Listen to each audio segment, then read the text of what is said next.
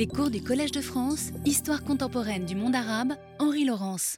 Je vous remercie euh, d'être là aussi nombreux, malgré le froid, malgré les nouvelles précautions euh, sanitaires. Euh, vous êtes quand même un bon nombre, ce qui me fait en tout cas plaisir. Donc, comme il se doit, mes meilleurs voeux. La séance, ces deux séances d'aujourd'hui seront consacrées au post-colonial et à ses différents aspects, ce qui nous fait entrer dans les débats les plus euh, contemporains. Alors, partons du fait qu'il n'y a pas de savoir sans institution et que dans la seconde moitié du XXe siècle, on a eu une croissance presque exponentielle des universités dans le monde, avec en particulier une très forte hégémonie américaine des grandes universités américaines, pas toutes les universités américaines, mais les grandes universités américaines disposant de moyens considérables. Et s'étant lancées dès le milieu du XXe siècle, même un peu avant, dans un recrutement mondial, d'où le premier moment a été l'arrivée des réfugiés du nazisme aux États-Unis à la fin des années 30, ce qui a d'ailleurs donné une dimension plus européenne à la culture américaine, euh, même si ces Européens s'installant aux États-Unis étaient souvent critiques de la société américaine. On peut penser à Anna Arendt, Marcuse, etc. Tous ces grands noms de la pensée euh, qui ont été dans les universités d'outre-Atlantique. Pratiquement dans le domaine des sciences dites dures, euh, en Europe, c'est presque une règle que les chercheurs aillent faire un séjour aux États-Unis avant de s'établir définitivement en France. Il suffit de voir euh, les carrières des professeurs du Collège de France en sciences dures pour voir qu'ils ont pratiquement tous eu leur euh, séjour américain. Mais ce qui nous intéresse ici, c'est le, les sciences humaines et sociales qui, après les Européens fuyant le nazisme, ont massivement recruté euh, dans les ingénieurs de ce qu'on appelait maintenant le tiers-monde. Une grande partie de ces gens-là ayant d'ailleurs été préalablement formés dans des universités européennes. Euh, les États-Unis faisant largement leurs emplettes, en particulier en Angleterre. Je me souviens de m'être rendu au St. Anthony's College euh, dans les années 1990 à Oxford, avec le Medalis Center. Et quelques années après, pratiquement les trois quarts des gens qui étaient en poste au St. Anthony's étaient dans des universités américaines, hein, parce que les salaires étaient euh, beaucoup plus élevés. Alors, euh, ces gens originaires du tiers-monde euh, cumulent à la fois la consécration académique américaine et l'authenticité supposée de leurs origines. J'ai plus de doutes sur ces authenticités, mais ça, c'est un autre débat. Toute une série de penseurs français, dont les plus célèbres étaient Foucault et Derrida, qui étaient souvent très antagonistes l'un à l'autre, mais qu'on réunissait sous le nom de structuralisme, d'anti-humanisme théorique. Euh, ça, c'est des souvenirs de ma jeunesse. On parlait de l'anti-humanisme théorique en cours de philo en Cagne, euh, il y a quelques décennies. On les appelait aussi des post-structuralistes, même si, par exemple, Foucault s'est très tôt détaché du structuralisme, et, euh, disant qu'il n'appartenait pas à ce mouvement. Alors, cet ensemble de penseurs français ont été réunis sous le nom global de French Theory, la théorie française, mais cette théorie française a été essentiellement portée par les départements de littérature dans les universités américaines et non pas dans les départements de philosophie. C'est donc le passage par les départements de littérature euh, qui a conduit euh, à une véritable réinvention de ce qu'on appelait la théorie critique, qui assimilait euh, tout à un récit témoignant ainsi d'un impérialisme des littéraires au détriment de toutes les autres disciplines. un mot simple le montre, c'est la vogue prise très tôt par le mot déconstruction. Euh, pensez que le film de Woody Allen, Deconstructing Harry, date de 1997. En français, Harry dans tous ses états. Mais on voit donc que c'est entré dans le grand public, puisque Woody Allen l'utilise comme titre. On voit ça aussi dans la publicité. Aujourd'hui, on voit ça dans la, science, dans la politique française, mais qu'avec un certain retard. Euh, dans ce premier moment, il, il est affirmé qu'il n'existait plus de discours de vérité, mais seulement des dispositifs de vérité transitoires tactiques. Mais au lieu de s'en prendre au pouvoir du langage, l'objectivité va se trouver définie comme étant la subjectivité de l'homme blanc dominant. Et on a ainsi une jonction avec les informations identitaires des années 1980 aux États-Unis, où les minorités de toute nature cherchent à exprimer leur spécificité. C'est en effet dans les années 1990 la montée en puissance des cultural studies, des études culturelles, si on traduit en français.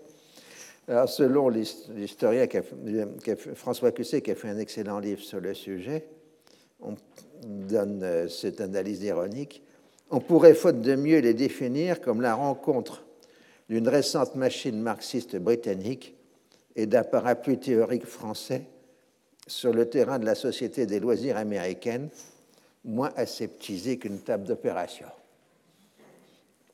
Au départ se trouve en effet une école britannique euh, d'historiens qui étudie les traditions et les résistances culturelles du prolétariat britannique. Influencée entre autres par Pierre Bourdieu, cette école pose que la culture n'est pas un reflet d'une superstructure, mais un champ de lutte spécifique pour l'hégémonie. La classe sociale n'est pas un donné historique brut, mais une construction symbolique, donc culturelle, ce qui a d'ailleurs tout pour plaire aux nouveaux analystes spécialisés dans ces domaines. Si vous êtes professeur de culture et que vous dites que tout est culturel et que ce qui est important est culturel, vous vous sentez beaucoup plus important. Aux États-Unis, cette dimension sociale des historiens britanniques a été rapidement abandonnée au profit d'une exégèse de la culture populaire liée à l'industrie des loisirs. Les activités culturelles deviennent ainsi des textes à déchiffrer et non des phénomènes sociaux à étudier. Et de là, on passe euh, aux études identitaires.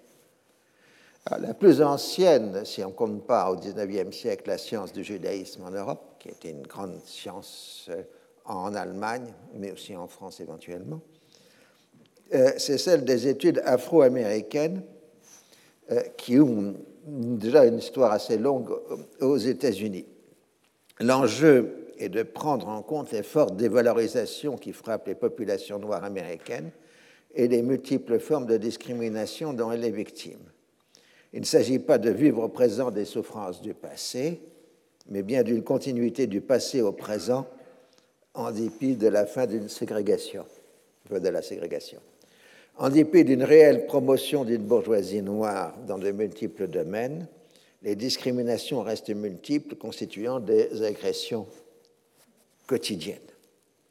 Alors là, évidemment, il y a toujours un nom très important, c'est celui de Franz Fanon, qui, bien qu'il soit mort au début des années 60, reste le point de référence de ces études. Mais au passe de combat contre l'oppression blanche à la construction de récits identitaires noirs, faisant référence à l'Afrique, avec souvent une revendication sur l'Égypte pharaonique, conduisant à une nouvelle résurgence de l'égyptomanie européenne du XVIIIe siècle. Euh,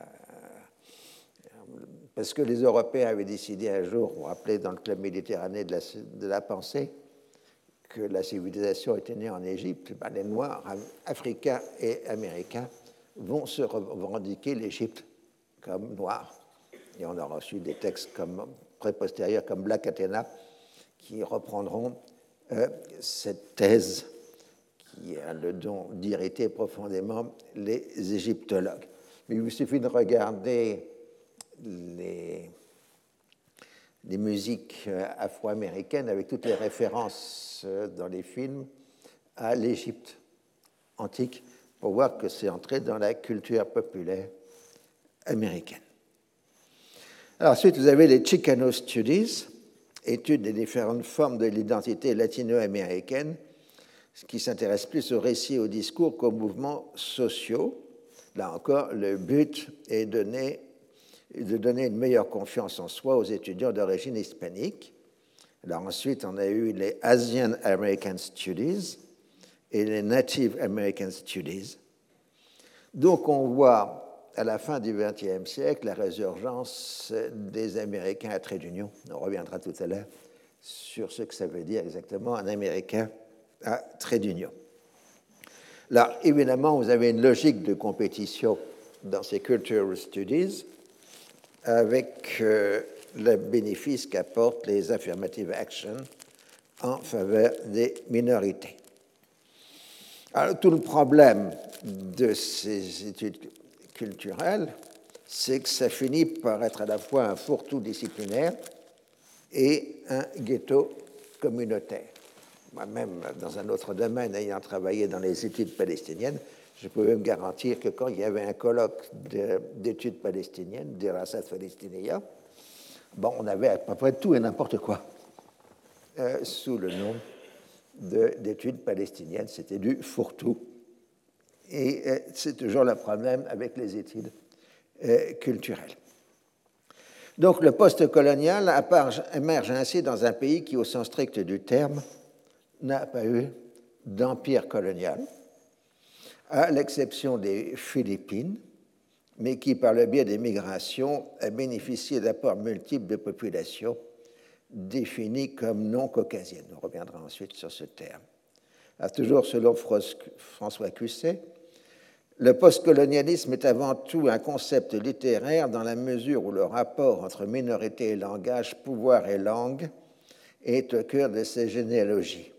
Il ne conçoit pas le roman noir ou la poésie amérindienne comme post-coloniaux en référence exacte à l'esclavagisme ou au génocide indien, mais parce que ces genres qui s'élaborent en anglais produisent un entre-deux linguistique où se lirait à même la phrase ces tensions historiques sublimées ou au contraire réactivées.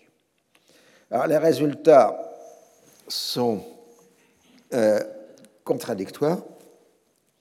Euh, puisque d'un côté, euh, il y a un déclin très net aux États-Unis de ce qu'on pourrait considérer comme les humanités classiques et modernes européennes, qui sont conçues, vues maintenant comme des instruments de domination de l'homme blanc, mais de l'autre, les littératures issues de l'ancien monde colonial, anglophones comme francophones, trouvent une promotion exceptionnelle, leur qualité première résident dans leurs origines. Donc, si on caricature le trait, on dit que progressivement, Édouard Glissant a remplacé Michel Foucault comme référence. Alors là, évidemment, on va avoir une longue discussion à propos d'Édouard Saïd, euh, qui euh, est un personnage essentiel dans cette histoire, puisque son livre Orientalisme, Orientalism, publié en 1978, a eu un véritable succès mondial. Alors, euh, d'abord, je vous dis que c'est un grand écrivain, Saïd, euh, et que je vous conseille absolument de lire ses mémoires. Moi, je les ai lus en anglais, Out of Time. Euh, je ne sais plus quel est le titre exact qu'ils ont donné en français. En tout cas, c'est un très grand livre. Ce palestino-américain, dernier grand représentant de la culture levantine, a été professeur de littérature anglaise et comparée de 1963 à 2003 à l'université de Columbia. Je dis qu'il est palestino-américain dans la mesure où son père avait déjà la nationalité américaine et avait d'ailleurs servi dans l'armée américaine durant la Première Guerre mondiale même si euh, Saïd a été élevé au Proche-Orient, en Égypte, au Liban et en Palestine. Il a été aussi un théoricien littéraire et un musicologue. En tant que Levantin, il avait une parfaite connaissance du français, de l'anglais évidemment, et plus exceptionnellement de l'allemand. Et il a été l'un des grands introducteurs de la French Theory aux États-Unis, tout simplement parce que lui, il était capable de la lire dans le texte, alors que la majorité des théoriciens américains ne lisaient pas le français.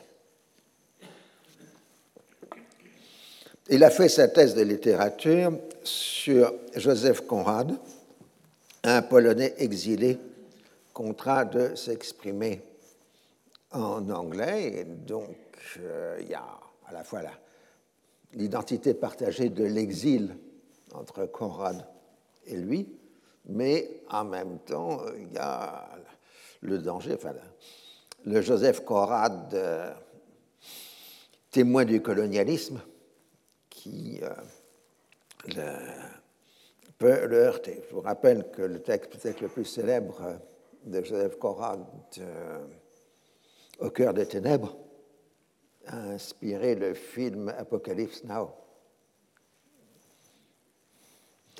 dans l'université de Columbia, à la fin des années 60, Saïd exprime sa sympathie pour les mouvements étudiants radicaux, mais s'oppose à l'interruption de ses enseignements au nom de la lutte. Profondément choqué par la mobilisation de l'opinion publique américaine en faveur d'Israël en 1967, il commence à militer pour la cause palestinienne, ce qui est bien difficile dans les États-Unis de l'époque. Au début des années 70, il se rend régulièrement à Beyrouth, il fait même une année sabbatique sur place à l'université américaine, participant à l'efflorescence culturelle de cette ville déjà marquée par de nombreux épisodes de violence. En fait, son cercle d'amis et de fréquentation, c'est celui autour de l'université américaine de Beyrouth, la UB, qui traditionnellement dans l'histoire a toujours été un sanctuaire du nationalisme arabe euh, au euh, Proche-Orient. Entre autres, c'est là où, est né euh, le mouvement de Georges Abache, le mouvement des nationalistes arabes, etc. Alors, c'est à ce moment-là vraiment qu'il fait connaissance euh, du monde arabe, puisqu'il avait quitté à la fin de l'adolescence euh, l'Égypte et n'y était pas vraiment retourné depuis. Alors, il devient un membre, un proche de la direction de l'ONP qui est présente à Beyrouth et prend la fonction plus ou moins de porte-parole des Palestiniens euh, dans les médias américains. Et s'en prend aussi d'ailleurs, comme il le fera toute sa vie, à la méconnaissance que les Arabes ont des réalités américaines. Alors, son livre hein, sur l'orientalisme est à la croisée de son interrogation littéraire sur la représentation, de son engagement politique et tout simplement de sa colère. Il veut s'inscrire dans la foulée des travaux de Michel Foucault sur le discours. Je cite Prenant comme point de départ très consciemment la fin du XVIIIe siècle, on peut décrire et analyser l'orientalisme comme l'institution globale qui traite de l'Orient qui en traite par des déclarations, des prises de position, des descriptions, un enseignement, une administration, un gouvernement. Bref, l'orientalisme est un style occidental de domination, de restructuration et d'autorité sur l'Orient. La notion de discours définie par Michel Foucault dans l'archéologie du savoir et dans Surveiller et punir m'a servi à caractériser l'orientalisme. Je soutiens que si l'on n'étudie pas l'orientalisme en tant que discours, on est incapable de comprendre la discipline extrêmement systématique qui a permis à la culture européenne de gérer et même de produire l'Orient du point de vue politique, sociologique, militaire, idéologique, scientifique et imaginaire pendant la période qui a suivi le siècle des Lumières. Bien plus, l'orientalisme a une telle position d'autorité que je crois que personne ne peut écrire, penser, agir en rapport avec l'Orient sans tenir compte des limites imposées par l'orientalisme à la pensée et à l'action. Bref, à cause de l'orientalisme, l'Orient n'a jamais été et n'est pas un sujet de réflexion ou d'action libre. Alors, ce n'est pas à proprement parler une recherche euh, historique qui prendrait en compte le jeu des contextes et des interactions, mais une pure étude de discours. L'Orient est une idée qui a une histoire, une tradition de pensée, une imagerie, un vocabulaire. L'affirmation essentielle est qu'il est un instrument de pouvoir. Saint-Ride conçoit d'ailleurs son livre comme sa contribution au combat contre l'impérialisme et se met sous le patronage de l'italien Gramsci. la blague dans le milieu scientifique, maintenant, c'est de parler de Mahatma Gramsci, puisque tout le monde le cite y compris dans la campagne électorale française. Le discours n'est pas un reflet des infrastructures, mais un moyen de façonner le monde. Du coup, il met sous la même étiquette les productions savantes, la littérature de voyage, les œuvres artistiques et littéraires, les discours des hommes politiques. Comme il aurait fallu plusieurs vies pour couvrir euh, un tel champ documentaire, il a au mieux parcouru quelques auteurs avec une, lecture généralement superficielle, euh, je dirais même en diagonale, assez souvent, euh, au moins d'un point de vue d'un historien. Cela n'a rien à voir avec le travail de Michel Foucault, qui analyse en profondeur toutes les références utilisées et qui, en définissant la succession des régimes de vérité, est particulièrement sensible aux discontinuités historique. Le philosophe historien s'intéressait plus à la multiplicité des pouvoirs qu'à la domination. Il se méfiait d'ailleurs de cette dernière notion qui lui semblait venir des discours réactionnaires du XIXe siècle. Là, il faut bien comprendre que, euh, d'abord, euh, Foucault, c'est un penseur de la discontinuité et non pas de la continuité. Ah, euh, ça, c'est absolument essentiel, alors que Saïd, lui, travaille toujours sur la continuité. Et ensuite, euh, même s'il utilise parfois le terme, Foucault n'aime pas l'idée de domination, il parle, lui, de pouvoir et de multiplicité des pouvoirs. Je cite euh, un Foucault relativement tardif, c'est une conférence faite au Brésil en 1976 et publié en 1980. Donc c'est une réponse à une question, c'est pour ça que le style est un peu libre. Je crois en tout cas, c'est le sens de l'analyse que je fais, dont vous pouvez voir la source d'inspiration. Je crois que les relations de pouvoir ne doivent pas être considérées d'une manière quelque peu schématique, comme d'un côté il y a ceux qui ont le pouvoir et de l'autre ceux qui ne l'ont pas. Encore une fois, ici, un certain marxisme académique utilise fréquemment l'opposition classe dominante versus classe dominée, discours dominant versus dominé.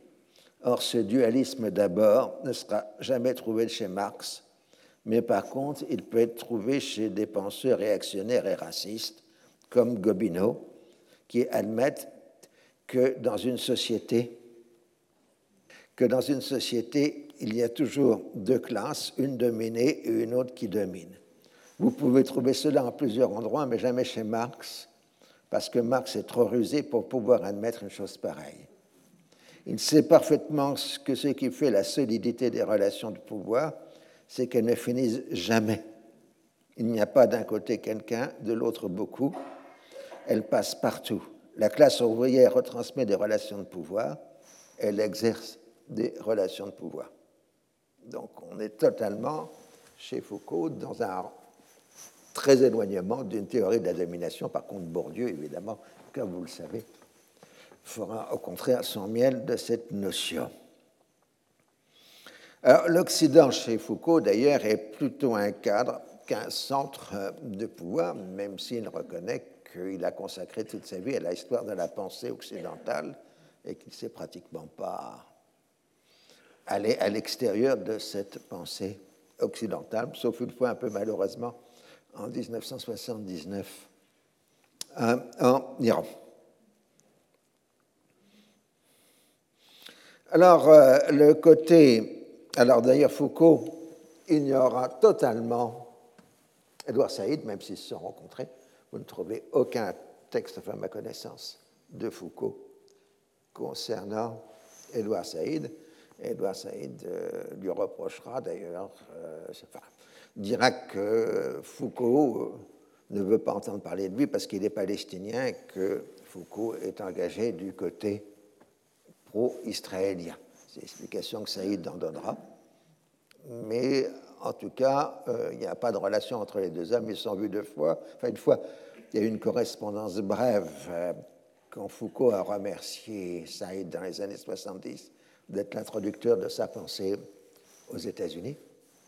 Et puis l'autre fois, c'était dans la célèbre réunion chez, Foucault de Sartre et d'Edouard Saïd, qui a été une catastrophe absolue. Et vous tapez ça sur un Google, vous verrez la relation qu'en donne Edouard Saïd. Quant à Foucault, il a accueilli Sartre euh, et sa bande, euh, Saïd, et puis il est parti euh, et pas assisté à la réunion. Voilà, c'est pour la petite histoire de la pensée. Alors, le côté superficiel et systématique de l'approche de Saïd se voit par exemple, je le fais parce que c'était mon mémoire de Béatrice publié à l'époque en 1978, de la bibliothèque orientale de Barthélemy de Molinville, professeur au Collège de France, publié en 1697. Visiblement, Foucault en a lu la préface, qui est de Galland, et feuilleté quelques pages, d'où ce genre d'affirmation. Ce qui aurait pu être une collection assez large de faits relevés au hasard concernant une histoire vaguement levantine, d'imagerie biblique, la culture islamique, les noms de Dieu, etc., a été transformé en un panorama rationnel de l'Orient de A à Z. Problème, c'est que Foucault avait mal lu la préface dans laquelle il était dit que l'essentiel de la bibliothèque orientale vient d'une encyclopédie ottomane du début du XVIIe siècle et que l'ordre alphabétique vient du modèle ottoman. Euh, ce que moi j'ai confirmé en reprenant le travail euh, à l'époque. Alors, euh, l'orientalisme, selon Saïd, s'apparente à une structure de longue durée à la Fernand Brodel et non une discontinuité à la Foucault. Alors on ne pourrait pas ici reprendre toutes les critiques faisables du livre, elles sont euh, considérables. Il parle de l'orientalisme de, de dans les Perses.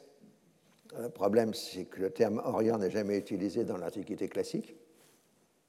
Euh, on parle d'Asie brièvement euh, au 5e siècle et au 4e siècle chez les Grecs mais à partir des conquêtes d'Alexandre, euh, l'hellénisme va jusqu'au bord de l'Inde.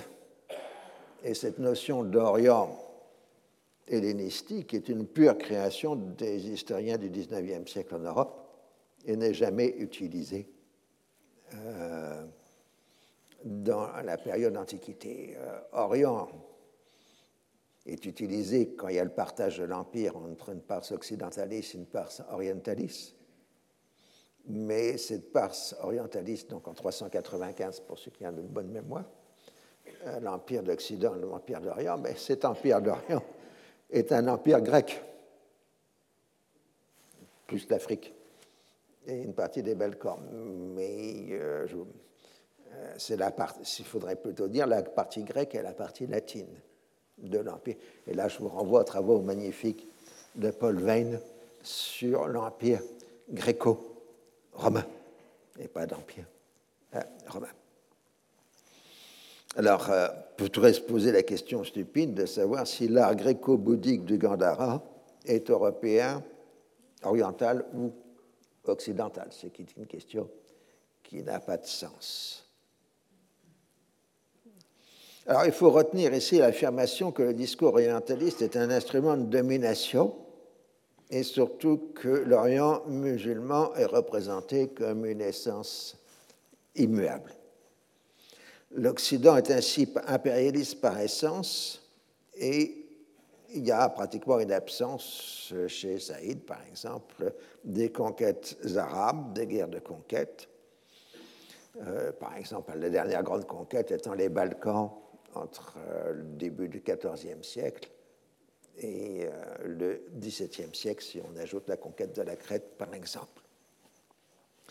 Alors,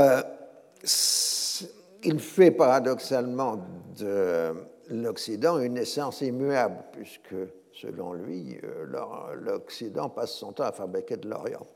Mais du coup, lui fait de l'Occident une essence. Alors, sans se rendre compte, euh, en fait, la méthodologie de Saïd reprend la méthodologie supposée des orientalistes classiques qui vous bricolaient une civilisation en faisant un montage de textes divers décontextualisés sur plusieurs siècles et de provenance géographique multiples. Alors, son but est évidemment de dénoncer la politique américaine qui aurait repris à l'Europe cette maladie intellectuelle qu'est l'orientalisme mais en restant à l'analyse de discours, il ne peut définir ce qui serait une bonne politique américaine. Dans son travail, la relation savoir-pouvoir est de l'ordre de la pétition de principe, puisqu'aucune modalité matérielle de l'articulation n'est étudiée, parce que ça implique à ce moment-là de sortir de l'analyse de discours pour passer à celle des institutions et déterminer la vision du monde, les soubassements intellectuels, les outils mentaux des décideurs. Alors, à plus de raisons, Saïd euh, affirme que ce sont les orientalistes qui posent l'existence d'un Occident. En fait, si on lisait la littérature orientaliste, on utilise beaucoup plus souvent Europe euh, qu'Occident. Mais on ne voit pas alors que cet Orient des orientalistes n'est qu'un simple prétexte pour définir une identité européenne. L'Orient, utilisé de façon comparative, sert à déterminer ce que l'Occident a en plus ou éventuellement en moins.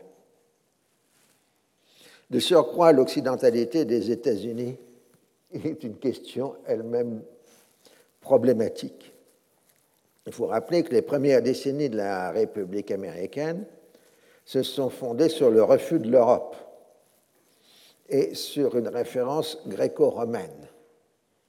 Regardez le Capitole, la Maison Blanche, etc. Euh, les premières décennies de la République américaine s'expriment dans le néoclassicisme architectural. Ensuite, ce qui l'emporte, disons à partir de la seconde moitié du XIXe siècle aux États-Unis, c'est la référence anglo-saxonne, c'est-à-dire l'architecture néo-gothique que vous voyez en particulier dans les grandes universités de la côte euh, Est, l'Ivy League, justement, euh, qui est une copie architecturale des universités anglaises.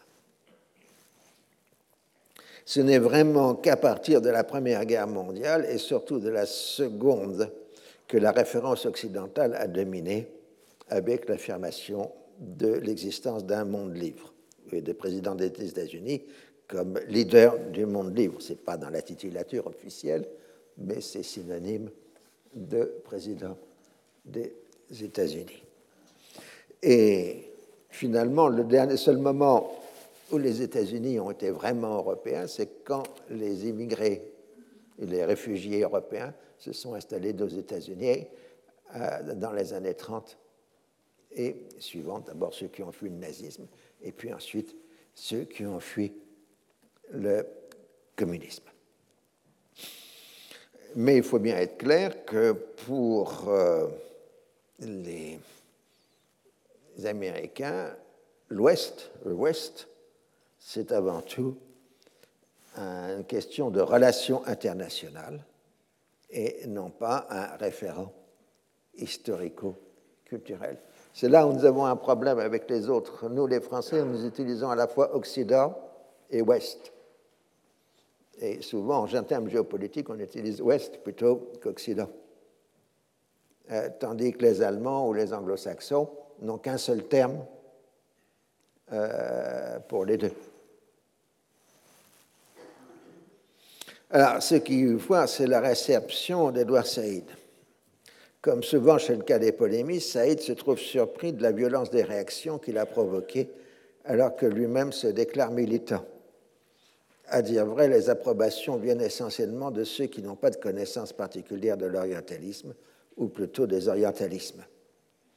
Face à l'immobilisme présumé de l'orientalisme, Saïd en avait appelé aux sciences humaines, posées comme sciences du mouvement, contrairement au côté essentialiste des orientalistes. Mais il ignore que les sciences sociales ont une très large origine coloniale. Il ne prend pas en compte le fait que l'orientalisme français de son temps, et britannique aussi, s'était largement reformulé au lendemain de la Seconde Guerre mondiale par le fait même de la décolonisation. Le grand choc intellectuel et moral pour les orientalistes de cette génération-là a été la décolonisation. Et donc il fallait s'y adapter. Et toute l'œuvre de Jacques Berck est, à mon avis, une saisie formidable du mouvement de la décolonisation. Même si ensuite on peut faire des contestations d'un certain nombre de choses chez Berck, il a eu ce coup de génie de se mettre au centre de la décolonisation. Et c'était un ancien fonctionnaire colonial, il faut le rappeler. Enfin, d'affaires indigènes plus précisément. Alors, euh, malgré les compliments que Saïd leur a adressés, les Français ont été particulièrement hostiles à Édouard Saïd, en particulier Maxime Rodinson et Jacques Berck. Alors, la critique la plus dure, la plus méchante, c'était celle de Maxime Rodinson, marxiste, qui sait de quoi il parle quand il parle de stalinisme, puisqu'il a eu sa petite phase stalinienne euh, dans les années 40 et 50, avant de, je sais pas, de devenir un marxiste indépendant. Donc je vous cite assez longuement le texte de Maxime Brodasson, qui commence d'abord par dire qu'il y a des choses bien dans le déchet d'Edouard Saïd, mais c'est en général en polémique, on commence à dire qu'il y a des choses bien, puis ensuite on tape. Le danger seulement serait qu'en poussant à la limite certaines analyses et encore plus certaines formulations d'Edouard Saïd, on tombe dans une doctrine toute semblable à la théorie jdanovienne des deux sciences. C'est d'ailleurs la tentation naturelle de toute idéologie qui, s'appuyant sur un mouvement contestataire et s'en faisant le porte-parole, critique les conclusions scientifiques ou se donnant pour telles, émanant des membres d'une classe, d'une couche sociale ou ethnique, d'une catégorie au pouvoir. Il y a toujours des fondements réels à cette attitude, puisqu'il est vrai que la pensée scientifique porte toujours la marque de ceux qui l'ont produite, donc, entre autres facteurs, de leur situation sociale ou nationale. Mais les conséquences d'une telle théorie peuvent être très dangereuses. Poussées à l'extrême, comme tentent toujours de le faire les idéologues contestataires qui ont un grand intérêt pour établir ou affirmer l'opposition, elles donnent des Lysenko. Rappelez, euh, celui qui faisait une biologie prolétarienne par rapport à la biologie bourgeoise qui était euh, condamnée. Il est tout à fait vrai que les conclusions des savants bourgeois étaient partiellement dans une proportion plus ou moins grande selon les disciplines, les personnalités, les conjonctures, les cas spécifiques, influencées par la situation de classe, mais cela ne signifiait pas qu'elles étaient totalement sans rapport à ce qu'il faut appeler la réalité. Surtout, cela ne signifiait pas que les prolétaires fussent-ils ignorants, et par nature le privilège exclusif d'accéder totalement à cette réalité. Le jdanovisme, conçu comme doctrine à fondement d'analyse sociale, n'est pas resté sans émule. Beaucoup d'intellectuels du tiers-monde ou encore d'adeptes du nationalisme contestataire régionaux d'Europe ont eu la tentation au moins d'aller dans le même sens. On a entendu parler d'une science noire et d'une science blanche, d'une science des colonisés et d'une science des impérialistes. Jusqu'à présent, les structures des mouvements de lutte n'ont pas permis à de telles doctrines de se développer beaucoup.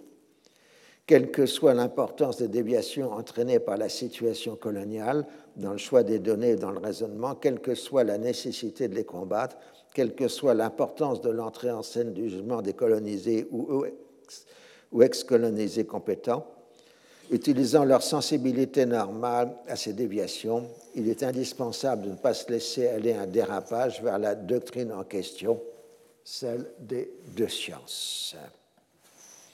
Donc, euh, donc ça, c'est Saïd, euh, c'est Rodinson dans La fascination de l'islam, première édition 1980. Alors, Berck, un peu plus tard, c'est plus court, mais c'est aussi violent. Édouard Saïd a purement et simplement enfoncé une porte ouverte. Laquelle? Il est évident, depuis qu'il existe une sociologie de la connaissance, que toute œuvre, qu'elle soit de science ou d'art, reflète les conditions du contexte où elle s'exprime. Donc, bien entendu, les orientalistes de l'époque victorienne reflétaient les intérêts de l'époque victorienne, à moins de se rebeller contre les dix intérêts, ce qui est aussi une façon de les refléter. C'est plus tard, c'est dans les années 90 que Berck euh, fait ce jugement lapidaire. Alors, euh, il y a des questions plus délicates. Euh, Edward Said s'en a été pris avec violence à Bernard Lewis, qui vient récemment de disparaître quasi centenaire. Alors là, on a un côté complexe de la situation. D'une part, Bernard Lewis a été un vrai orientaliste maîtrisant plusieurs langues orientales et apportant des contributions considérables à la connaissance des périodes médiévales et ottomanes. J'ai eu l'occasion de dire ailleurs, c'est Edouard Saïd qui a fait disparaître la, la limite entre l'islam classique et l'époque ottomane en disant non, il y a un islam unique qui va des origines à 1800. Et l'Empire ottoman n'est que la poursuite, la continuation voire le perfectionnement de l'islam classique. Et euh, ça a été une révolution intellectuelle euh, considérable euh, due de ce point de vue-là à Bernard Lewis, et ça vous renvoie à ce que j'ai dit dans les cours précédents sur le fait que toute période est une problématique. Alors, de l'autre, Bernard Lewis a vraiment servi volontairement d'auteur de référence pour le mouvement des néoconservateurs américains, leur donnant des justifications parfois des plus douteuses à leur choix euh, politique. Et en cela, euh, Lewis a été particulièrement vulnérable aux attaques de, de Saïd parce qu'elle frappait juste euh, de ce point de vue. Alors, Rodinson, lui, a systématiquement pris la défense de Bernard Lewis dans plusieurs des préfaces qu'il a faites à des traductions françaises des œuvres de Bernard Lewis. Alors, les premiers à récupérer l'usage polémique du terme orientalisme a été ceux des nouvelles générations des tenants des sciences sociales qui, en général, n'ont jamais eu le temps de lire un ouvrage sérieux d'orientalisme. Ils s'en servent pour disqualifier leurs compétiteurs en les traitant d'orientalistes. Donc, par exemple, Olivier Roy va traiter Keppel d'orientaliste et Keppel va traiter Olivier Roy d'orientaliste. C'est l'injure commune dans la profession et j'ai réussi au bout de 7 ou 8 ans à obtenir qu'Olivier Roy cesse d'utiliser cette injure, mais j'ai mis du temps à l'en convaincre. Alors, cette procédure de disqualification renvoie aux controverses déjà anciennes entre sciences sociales et professeur de langue et littérature orientale.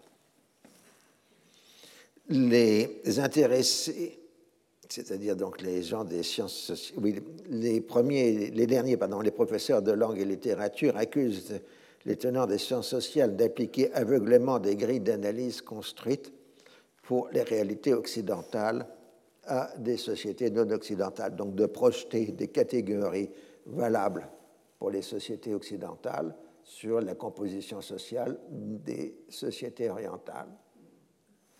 Et l'autre euh, renvoie euh, que les orientalistes ne font que répéter le discours qu'une société tient sur elle-même, sans prendre aucune dimension critique, contrairement à eux. D'où on a le paradoxe que ce ne sont pas les orientalistes qui font les Orients, mais ce sont les Orients qui font les orientalistes. Ah, c'est une problématique que, quand j'étais professeur aux langues orientales à INALCO, était essentielle, parce que nous étions langue et civilisation orientale, et il y avait toujours une tension entre les civilisationnistes et euh, ceux qui faisaient la langue et la littérature euh, orientale. Euh, parce que assez souvent, tout simplement, les, gens de langue et littérature reprenaient le discours nationaliste des sociétés dont ils enseignaient la littérature. Alors la question scientifique qui est posée dans tout ce débat est celle de la part du culturalisme qui doit être ajoutée pour traiter des sociétés non occidentales. On a ainsi tout un éventail de positions allant des démographes qui, qui disent n'avoir pas besoin d'avoir recours à des hypothèses culturalistes pour traiter des structures et des évolutions démographiques des sociétés concernées. C'est Philippe Fargue et son école en particulier en France. On dit on fait des calculs, on voit le nombre d'enfants par famille, bon, hein, et selon les moments, on a sept enfants par famille ou deux. Mais aucune spécificité, aucun trait culturel qui justifie qu'on en ait deux ou sept. Et donc, euh, de l'autre côté, euh, vous avez les anthropologues, c'est à l'inverse, qui euh, insistent sur les spécificités des structures de parenté dans les sociétés musulmanes et qui vont faire jusqu'à un ressort du pouvoir. Je me rappelle avoir jadis fait un rapport sur un ouvrage qui, en gros, analysait le, le pouvoir en islam en s'appuyant sur des exemples à plusieurs siècles de distance et à des kilomètres de distance. Je disais, en gros, c'est comme si on faisait une étude de la société occidentale en faisant un chapitre sur Charlemagne, un second sur la Suède, un troisième euh, sur euh, l'Italie de la Renaissance, un quatrième sur l'Allemagne de Bismarck, et on dit tout ça, c'est l'Occident, et traité à peu près c'est un peu le risque des méthodes anthropologiques. Alors, pour le reste, euh, on traite à juste titre, si vous voulez, d'orientalistes des gens qui ne font que reprendre des stéréotypes, clichés, poncifs, lieux communs, habituels sur les sociétés en question. Alors, l'ironie de l'histoire, que personne n'a voulu signaler avant moi, je crois, c'est qu'au moment où on condamne l'orientaliste, on développe les cultural studies qui, à ma connaissance, sont de la pure méthodologie orientaliste. Avec en défaut l'absence de rigueur méthodologique et philologique que, en général, les orientalistes ont. Alors, le succès mondial d'Edward Said ne repose pas sur le fait qu'il appartient à une grande université américaine, même si celui-là lui a octroyé une légitimité académique et une protection sociale et juridique, parce qu'il a été très violemment attaqué, mais sur une demande à la fois locale, l'affirmation des minorités aux États-Unis, et mondiale, c'est-à-dire le rapport entre les sociétés dites occidentales et celles du tiers-monde passé 1979. Autrement dit, ce succès se trouve à la conjonction de l'affirmation victimaire qui remet au présent l'ancienne domination coloniale et le ressentiment accumulé depuis les indépendances face aux divers échecs du développement. Alors, euh, Edouard Saïd est un excellent repère chronologique puisque son livre de 1978 ne mentionne pas le post-colonial. Donc il n'existait pas encore à l'époque. Mais la postface de l'édition de 1994 en fait au contraire l'apologie, en donnant la tonalité générale au moment où son livre devient l'une des grandes références intellectuelles. Là, des études ont montré que certes, en 1978, Edouard Saïd a eu un certain succès mais vraiment, la grande période de, de livre l'orientaliste, c'est les années 1990, où là, il devient cité systématiquement, réédité, euh, etc. Donc, chronologiquement, c'est plutôt 15 ans après que son livre a eu de l'impact. Alors, je cite euh, Edouard Saïd, version 1994. Remarquablement, le temps n'est plus où les peuples moins importants, ceux qui ont été colonisés, réduits en esclavage, supprimés, se taisent ou ne sont pas pris en compte, sauf par les mâles d'âge mûr d'Europe ou d'Amérique, c'est-à-dire comme moi. Quoi. Une révolution s'est effectuée dans la conscience des femmes, des minorités et des marginaux, assez puissante pour affecter les courants de pensée prédominants dans le monde entier. Bien que j'en ai eu le pressentiment dans les années 70, quand je travaillais à l'orientalisme, cette révolution est aujourd'hui devenue si visible qu'elle requiert l'attention de tous ceux qui se sentent sérieusement concernés par l'étude théorique et universitaire de la culture. On peut distinguer deux courants de pensée, le postcolonialisme et le postmodernisme, qui tous deux, dans leur utilisation du mot post, suggèrent non pas tellement d'aller au-delà, mais plutôt, comme le dit Elias Shoad dans un article de philologie sur le terme, des continuités et des discontinuités en mettant l'accent sur les nouvelles modalités les nouvelles formes des vieilles pratiques coloniales et non pas sur leur dépassement. Et là, on est vraiment dans les deux sciences que avait dénoncé à l'avance Maxime Rodinson, puisqu'il y avait la science des opprimés et la science des dominateurs. Et post ici n'exprime plus l'après, mais la continuité, contrairement à l'usage correct du terme. Et le ton est devenu militant. En termes de politique en Moyen-Orientale, on aurait dit qu'Edouard Saïd pratique alors l'alliance des minorités. Plein d'œil pour ceux qui connaissent l'histoire libanaise et syrienne. Édouard Saïd a pris très tôt ses distances avec les postmodernistes, comme Derrida, Baudrillard, Kristeva. Et il s'est rapidement finalement trouvé dans une position ambiguë envers le post-colonial. D'un côté, la paternité du mouvement lui a été attribuée. De l'autre, il en a pris rapidement ses distances. L'introducteur de la théorie française en a rejeté les abus et a regretté que les étudiants aient perdu tout esprit critique. Loin de tout tiers-mondisme, il s'est fait dans les années 90 un critique sévère d'Arafat et de la politique d'Oslo et s'est toujours tenu à l'écart des régimes autoritaires arabes. Le post-colonial est d'abord une réalité américaine. L'un des affrontements majeurs est la contestation du canon littéraire et philosophique occidental, c'est-à-dire des humanités classiques et modernes. Au minimum, il veut ajouter des ouvrages non occidentaux pour en élargir l'éventail, ce qui est assez comique quand on y pense parce que tout le travail des orientalistes était justement de traduire dans les langues occidentales les grands textes des littératures dites orientales. Autrement dit, ils ont réinventé le fil à couper le beurre. Alors, ces néo-orientalismes post-colonial constituent ainsi à rejeter la culture européenne depuis l'Antiquité comme instrument de domination des Blancs et va dans le sens d'un désarrimage culturel entre les deux parties de l'Atlantique Nord. Alors, cette lutte des intellectuels a d'ailleurs conduit à un schisme très important et très lourd de conséquences aux États-Unis. Une partie des intellectuels américains, se revendiquant souvent de Léo Strauss, ont rejeté le relativisme en train de l'emporter dans les universités. Ces gens venus de la gauche vont adopter une attitude de plus en plus conservatrice d'où le nom global qui leur sera donné ensuite de néoconservateurs, les néocons.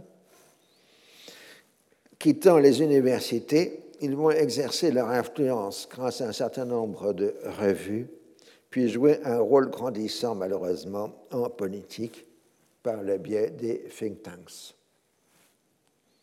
Alors, à toute fin de sa vie, puisque Saïd est mort assez jeune relativement, en 2003, d'une leucémie, il a remis en cause, sans vraiment le dire, un certain nombre de ses positions. Dans sa préface de 2003, donc l'année de sa mort, il en appelle à un humanisme ouvert à l'autre, entretenu par un sentiment de communauté avec d'autres chercheurs, d'autres sociétés et d'autres époques. Il n'existe pas d'humaniste à l'écart du monde. Chaque domaine est lié à tous les autres et rien de ce qui se passe dans le monde ne serait resté isolé et pur de toute influence extérieure. Là, dans sa version finale, il n'y a plus de doublet Occident-Orient. Mais évidemment, il y a une condamnation de l'Amérique de George Bush, de George W. Bush et euh, des néoconservateurs. Mais il s'inquiète surtout, en 2003, des dérives du monde musulman. La région a glissé dans un anti-américanisme qui montre peu de compréhension pour ce qui est vraiment la société américaine. Incapable d'influer sur l'attitude des États-Unis à leur égard, les gouvernements consacrent toute leur énergie à réprimer et à contrôler leur population. D'où la montée du ressentiment, de la colère et de l'appréciation impuissante qui ne contribuent pas à ouvrir des sociétés dans lesquelles la vision laïque de l'histoire humaine et du développement a été balayée par les échecs et les frustrations, ainsi que par un islamisme fondé sur l'apprentissage par cœur et l'effacement de tout ce qui est perçu comme d'autres formes concurrentes de connaissances modernes. Alors ici, s'il y a quelqu'un au collège qui connaît bien Edouard Saïd, c'est Antoine Compagnon, parce qu'ils ont été ensemble à Columbia pendant un certain nombre euh, d'années, qui se voyaient euh, tout à fait régulièrement. Et Antoine m'a confirmé que Saïd, pendant tout le temps de son enseignement à Columbia, a toujours traité des grands auteurs européens et pas euh, des nouvelles littératures du tiers-monde. Sur un point anecdotique, Barack Obama a été un moment euh, élève, enfin suivi les cours de Saïd à Columbia, et les a trouvés plutôt légers. Enfin bon, ça c'est de la pure anecdote. Alors jusqu'aux années 2000, le post-colonial a pour clientèle essentielle une nébuleuse d'universitaires recrutés par les universités américaines dans des départements de littérature, euh, dans les départements d'histoire, même si les historiens ont adopté la théorie du récit, mais pas dans le même sens que les littéraires, puisque les historiens font ce qu'ils appellent du récit vrai. Euh,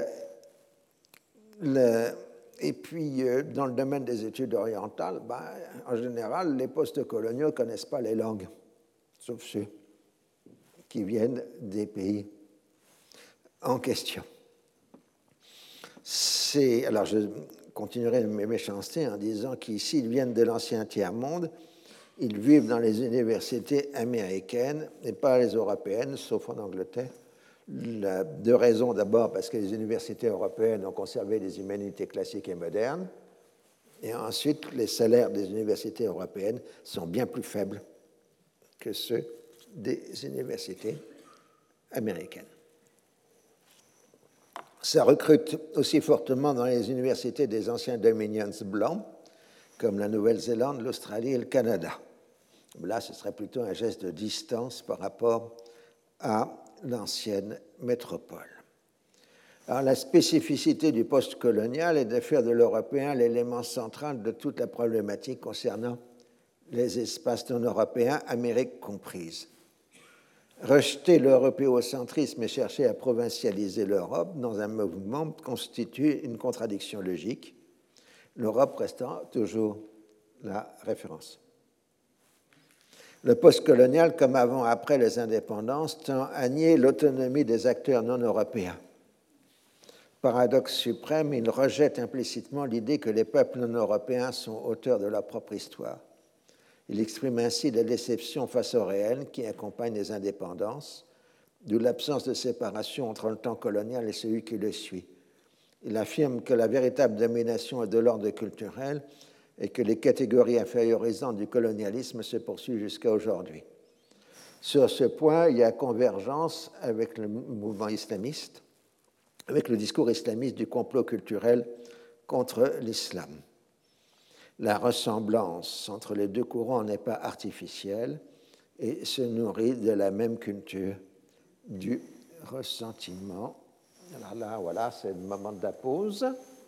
Et vous aurez la suite de l'attaque sur le post-colonial.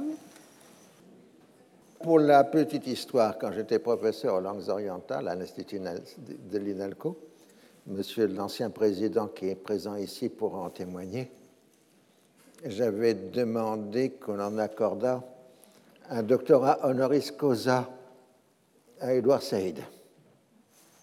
Mais cela a été refusé. Donc, on peut considérer que je n'ai pas toujours eu une position agressive euh, envers euh, sa personne. Euh, donc, je reviens. je pensais que c'était bien de mettre euh, au sanctuaire de l'orientalisme l'auteur de l'orientalisme, mais bon, ça n'a pas, marché, mais je pense que ce n'était pas lié à l'orientalisme, mais à un autre point. C'était le palestinien qui était rejeté. Alors, euh, revenons maintenant euh, au postcolonialisme. Ce qui est extrêmement frappant, c'est l'insistance absolue sur le culturel une quasi-absence euh, de réflexion sur l'économique dans les postes coloniaux. pratiquement, il y a parfois quelques allusions à la théorie de la dépendance, de la dépendance, pardon, euh, et à la théorie du néocolonialisme qui date plutôt des années 60, 70, euh, mais c'est pratiquement tout. Euh, là encore, il n'y a aucune référence réelle à l'économique et au social chez ces auteurs. Du coup, d'ailleurs, il y a aussi une absence de compréhension de, des exemples japonais, taïwanais, coréens, chinois et autres asiatiques qui, eux, ont accédé à la société industrielle. L'affirmation de valeurs asiatiques s'est faite en dehors de leur grille d'analyse. Euh, aujourd'hui, en Chine ou, ou, en Inde, on vous dira, mais Edouard Saïd a eu tort, l'Orient n'est pas créé en Occident. Nous sommes des essences. Il y a une essence indienne, une essence chinoise. Et euh, donc les nationalismes identitaires récusent Edouard Saïd en disant que non, on n'est pas une création de l'Occident. Alors moi je pourrais penser que dans une certaine mesure, le nationalisme des pays dits orientaux s'est largement alimenté des travaux des orientalistes. Mais je crois que l'avoir déjà dit, me semble-t-il, ici. On s'en tient donc au discours victimaire et accusatoire fondée essentiellement sur des représentations culturelles attribuées à l'héritage colonial dont on méconnaît les diversités historiques et géographiques. Alors, en paraphrasant une phrase des plus célèbres, le postcolonial est le stade suprême de l'européocentrisme et marque surtout l'impossibilité de s'en passer même s'il faut reconnaître qu'il est impossible de traiter des Amériques euh, sans partir de Christophe, sans utiliser Christophe Colomb et la suite, et pour les Orients, pour une période plus courte, de 1750 à, disons, à 1950. J'ai discuté encore hier avec Pierre Singaravello en disant que la domination européenne, ce n'est pas deux siècles en Orient. Buvant en Occident et de l'Occident, ces auteurs finalement écrivent plus à destination d'une partie des populations occidentales d'aujourd'hui que de leur pays d'origine, actuellement plutôt engagés dans la voie de l'autoritarisme culturaliste. Cela dit, le postcolonial pose des questions intéressantes. Est-ce que la diversification des populations des pays occidentaux s'inscrit dans la continuité de la période coloniale ou s'agit-il d'une nouvelle période, d'une nouvelle problématique plutôt liée à la croissance économique des Trente Glorieuses et à la mondialisation qui la poursuit? Mais on peut considérer que les études postcoloniales fonctionnent comme un mythe d'origine pour ceux qui se désignent comme étant des minorités, terme qui lui-même pose problème puisque le terme minorité peut désigner des groupes de gens liés par des infinités diverses religieuses linguistiques ou partageant une origine commune. Ces critères peuvent se chevaucher partiellement. La question est alors de savoir s'ils disposent de l'égalité des droits avec le reste de la population ou s'ils bénéficient de droits spécifiques conduisant à une logique de quota. Vous avez des pays qui ont des minorités, et qui sont des minorités reconnues, soit par des droits moindres. Pensez par exemple aux Arabes israéliens qui sont une minorité parce qu'ils n'ont pas la totalité des droits que les Israéliens juifs ont. Donc là, ou au contraire, euh, vous avez des minorités qui peuvent avoir des droits supplémentaires parce qu'ils sont des minorités, comme par exemple les germanophones en Italie, qui ont un ensemble de droits spécifique parce qu'ils constituent une minorité. Et euh, la question des minorités est question qui n'a peine qu'un siècle d'existence, puisque je le rappelle, c'était dans un autre cours. Euh, les minorités ont été une production du traité de Versailles et des traités annexes de 1919, et que le terme minorité est pratiquement non utilisé avant 1914. J'ai fait une, conférence dans un colloque sur ce sujet pour montrer que minorité est une notion qui ne date que d'à peine plus un, siècle. Mais un peu plus en avant, si dans l'Empire austro-hongrois, à partir des années 1890, on utilise le terme de minorité, mais justement à propos de droits spécifiques. Alors, euh, l'histoire est nettement différente entre l'Amérique du Nord et l'Europe de l'Ouest, même s'il existe des similitudes apparentes. Euh, l'histoire des États-Unis est étroitement liée aux questions raciales, non seulement du fait de l'esclavage, mais aussi de l'immigration. Euh, pendant plus d'un siècle, tout a été réglé aux États-Unis par une loi de 1800 fixant à cinq ans le temps de résidence nécessaire pour un immigrant pour obtenir la nationalité américaine à condition qu'il soit blanc et libre, d'où la question cruciale pour les États-Unis de savoir qui est blanc. Ainsi, tout au long du XIXe siècle, les Asiatiques se voient soumis à un sévère contrôle et une série d'interdictions aux États-Unis. D'où le problème quand les Arabes arrivent aux États-Unis à partir des années 1880, ils posent un problème supplémentaire aux États-Unis parce qu'ils sont asiatiques, mais ils ne sont pas jaunes et ils n'ont pas les yeux bridés. Donc il y a quelque chose qui ne va pas euh, dans le système. On va y revenir.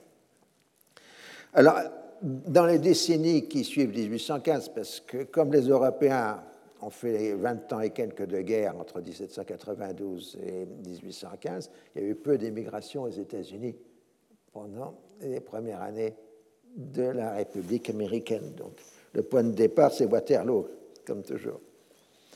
Euh, la masse des nouveaux venus est originaire d'Europe du Nord et de l'Ouest. Les premiers immigrants américains qui vont aux États-Unis sont les Britanniques, les Irlandais, les Allemands, les Scandinaves. À partir des années 1890, arrive la nouvelle vague d'immigrants venant de l'espace baltique méditerranéen, italiens, juifs, slaves, ce qu'on appelle les Syrians, les Syriens. En suivant les critères de l'anthropologie physique du XIXe siècle, les États-Unis ont adopté le terme caucasien pour signifier blanc, admettant que les caucasiens sont composés d'indo-européens et de sémites. Donc là, on a de l'orientalisme appliqué. Ce qui permet de classer non sans hésitation les Arabes comme caucasiens en 1915. Le raisonnement fait par un tribunal étant que les Arabes étant des sémites, comme euh, on admet déjà des sémites européens qui sont des juifs, eh ben, comme eux, ils sont des sémites euh, orientaux, donc ils sont admissibles. C'est le, raisonnement fait par le tribunal en 1915. Ce qui fait que jusqu'à aujourd'hui, les Arabes aux États-Unis sont considérés comme caucasiens même si beaucoup d'Américains d'origine arabe voudraient maintenant se faire reconnaître comme moyen-orientaux. Mais ça, c'est la mode actuelle. Donc, on a un problème permanent dans l'histoire américaine qui est celui de la blancheur, la whiteness, qui a d'abord été considérée de façon très restreinte, puis très tardivement élargie. Autrement dit, l'américanisation est une procédure de blanchiment, whitening en anglais. durant toute cette période, il y a eu évidemment des mouvements xénophobes. Les premiers grands mouvements xénophobes étaient dirigés contre les catholiques et les immigrants n'ayant pas de sang germanique ou nordique. En fait, chaque nouvelle catégorie d'immigrants aux États-Unis ont été considérés comme autant de races non blanches et traités avec mépris, en particulier chez les catholiques qui étaient composés des Irlandais d'un côté et des Italiens euh, de l'autre. Alors toujours le problème, c'est les tribunaux, parce que vous savez que fondamentalement la société américaine est gérée par les tribunaux plus que par l'autorité euh, politique. Alors les tribunaux américains ont finalement géré la question en élargissant de façon continue la notion de caucasien. Et comme je vous l'ai expliqué, finalement en 1915, ils ont admis que les Arabes étaient des caucasiens. Et puis arrive le gag suivant dans les années 20, c'est qu'on a des vrais caucasiens euh, et euh, des Indo-Européens indiens qui viennent frapper à la porte. Et ça, on dit non, on en a assez. Euh, il y a quand même un common sense qui fait qu'on ne peut pas les considérer comme caucasiens. si vous voulez, il y a eu un orientalisme appliqué dans les procédures d'immigration américaine au XIXe siècle qui faisait qu'à chaque fois qu'on avait une nouvelle catégorie, les tribunaux s'adressaient aux, universitaires pour la définir. Mais le problème des universitaires, c'est qu'ils passent leur temps à créer des catégories, des sous-catégories, des sous-sous-catégories, ce qui devenait insupportable. Et donc finalement, après le jugement de 1915, on a cessé d'avoir recours aux universitaires et aux orientalistes pour dire c'est le sens commun. Le sens commun, c'est que les hindous ne sont pas des caucasiens, même s'ils sont des indo-européens pour les orientalistes. Alors, euh, de même, les Afghans n'ont pas été considérés comme caucasiens. Durant la Première Guerre mondiale, euh, vous avez eu un rejet massif des Américains à trait d'union c'est-à-dire de toutes ces sous-catégories de la population américaine, dont la plus importante numériquement et culturellement était les germano-américains. Et on a exigé qu'on supprime toute identification allemande aux immigrés d'origine allemande sur une, deux ou trois générations. Ce qui fait du jour au lendemain, tout ce qui était allemand a été rayé en 1917 aux États-Unis. Ce qui d'ailleurs s'est très bien passé ce qui fait qu'aujourd'hui, nous voyons beaucoup de grands Américains euh, qui sont en fait d'origine allemande, mais qui ne se vendent même pas de leur origine allemande. Euh, Eisenhower, Trump, etc. L'isolationnisme des années 1920 voit la fin de la libre immigration avec les lois sur les quotas qui limitent drastiquement l'arrivée de tous ceux qui ne viennent pas d'Europe du Nord. Alors, comme on ne peut pas faire de grille raciale, les lois sur les quotas définissent par pays d'origine. Euh, alors, euh, cette quasi-interdiction d'immigration venant des populations qui étaient à l'époque celles de la Baltique Méditerranée, celle de la première mondialisation, a eu pour autre conséquence essentielle qu'on ne pense jamais, c'est que l'arrêt de l'immigration de masse aux États-Unis dans les années 20 a amené les industries du nord, enfin du nord des États-Unis globalement, à faire appel aux Noirs. Et ça a été le, le, grand déplacement des populations noires américaines du sud des États-Unis vers le nord des États-Unis dans l'entre-deux-guerres, parce qu'il n'y avait pas d'immigrants. Euh, même si aujourd'hui il y a encore des gens qui disent qu'il y a il n'y a pas de concurrence entre immigrants et population originelle, euh, c'est en fait beaucoup plus complexe. Donc ces millions de Noirs américains qui vont vers Chicago, New York, Detroit, etc., c'est lié à la loi sur les quotas. Alors à partir de 1945, la législation américaine se libéralise dans le contexte de la guerre froide, mais on a une immigration européenne favorisée, en particulier par tous ceux qui fuient le communisme et qui viennent d'Europe de l'Est, des Polonais, des Tchèques, des Lituaniens, des, Ukrainiens, etc., avec le problème supplémentaire, c'est qu'on trouvera ensuite dans le paquet un certain nombre d'anciens nazis et de gardiens de camps de concentration. Mais bon, ça, c'est un autre sujet.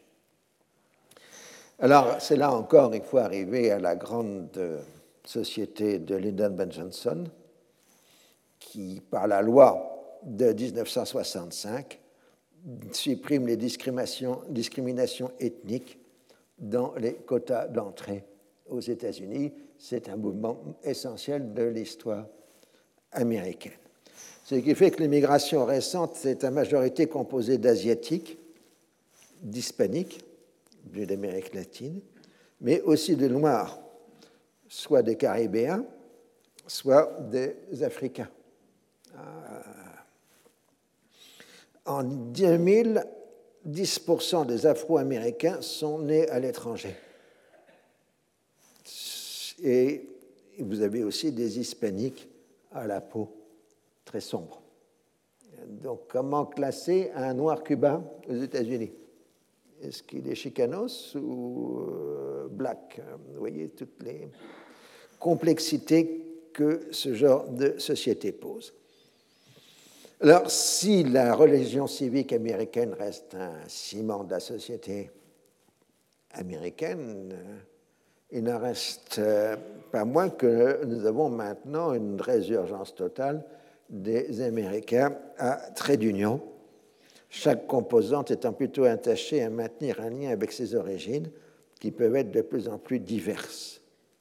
D'où la réparation d'un terme aujourd'hui pour signifier une certaine origine américaine, qui est celle d'anglos, euh, qui marque que justement on est d'origine anglaise, pure, euh, juste si j'ose dire.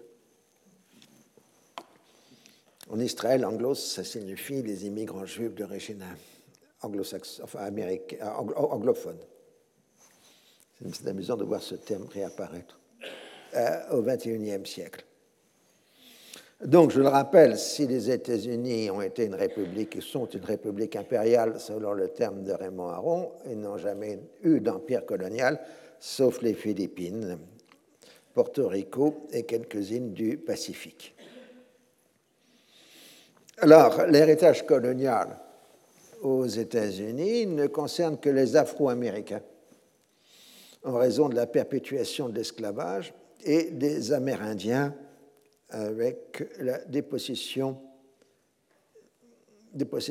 génocidaire. Mais on peut dire que les Noirs américains et les Amérindiens ont été les principales victimes de la guerre d'indépendance des États-Unis. Ah, puisque le mouvement qui était enclenché dans l'Empire britannique était celui de la suppression de l'esclavage, et qui conduira en 1807 à l'interdiction de la traite, et puis ensuite, dans les années 1830, à la suppression de l'esclavage dans l'Empire britannique. Donc si les États-Unis étaient restés, enfin si les colonies américaines étaient restées dans l'Empire britannique, la question des Noirs aurait été... Euh, différentes. Et même chose, l'une des raisons de la guerre d'indépendance, c'est la protection que les autorités impériales britanniques accordaient aux Indiens contre les tentatives de dépossession par les colons euh, européens. Et donc, euh, la fin de la protection impériale britannique a conduit euh, à, la disparition des Indiens, au moins à l'est du Missouri. puisqu'ils ont été éliminés par diverses façons. Alors tout ça n'a aucune importance pour les tenants du post-colonial, puisque en fait pour eux tout départ de l'expansion européenne au moins à partir du XVe siècle. D'où le fait qu'ils vont même jusqu'à traiter les États-Unis de société post-coloniale. En revanche, ils ne mentionnent pas dans le post-colonial l'histoire des Balkans, alors pourtant, toute l'histoire des Balkans depuis 1821 est une histoire post-coloniale, celle par rapport à l'Empire ottoman, et euh, ni aux ex-républiques islamiques, enfin musulmanes d'Union soviétique, qui sont aussi euh, des sociétés post-coloniales.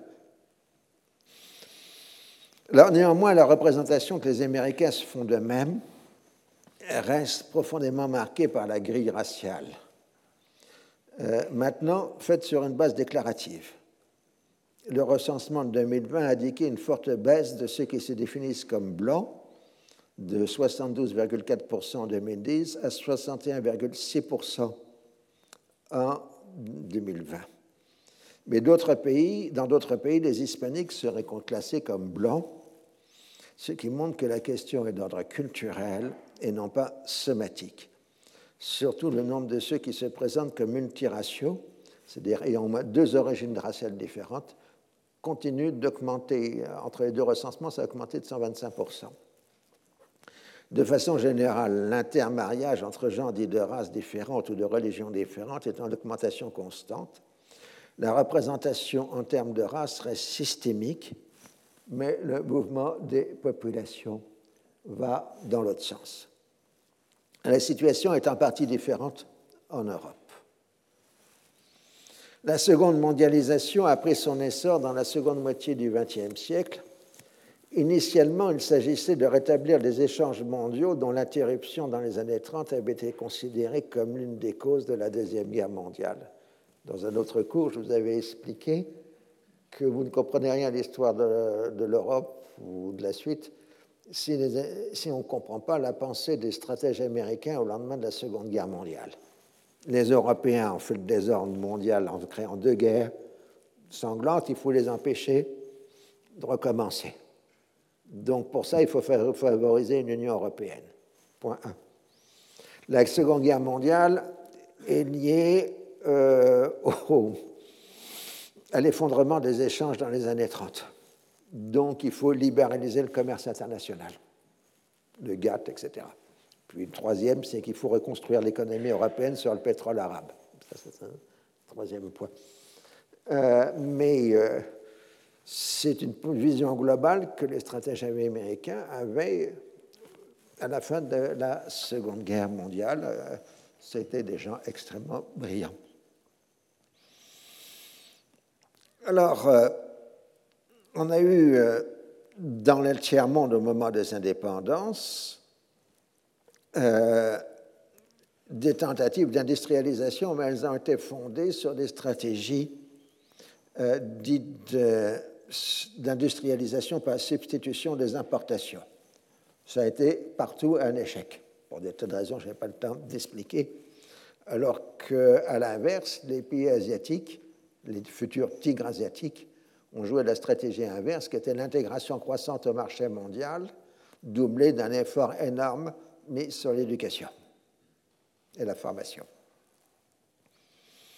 Ce qui, avec la mondialisation, a conduit à une désindustrialisation dans les classes ouvrières européennes ont été les premières victimes, entraînant l'effondrement de leur représentation euh, politique.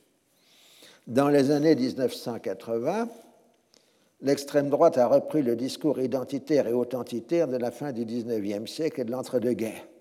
Mais les nouveaux métèques ne sont plus les Méditerranéens comme dans les années 30, c'est-à-dire italiens, espagnols ou slaves, polonais ou juifs, ça c'était les métèques des années 30, mais les immigrants venus d'ancien empire colonial dont les métropoles euh, étaient ouvertes jusqu'à la fin de l'empire colonial et un peu au-delà.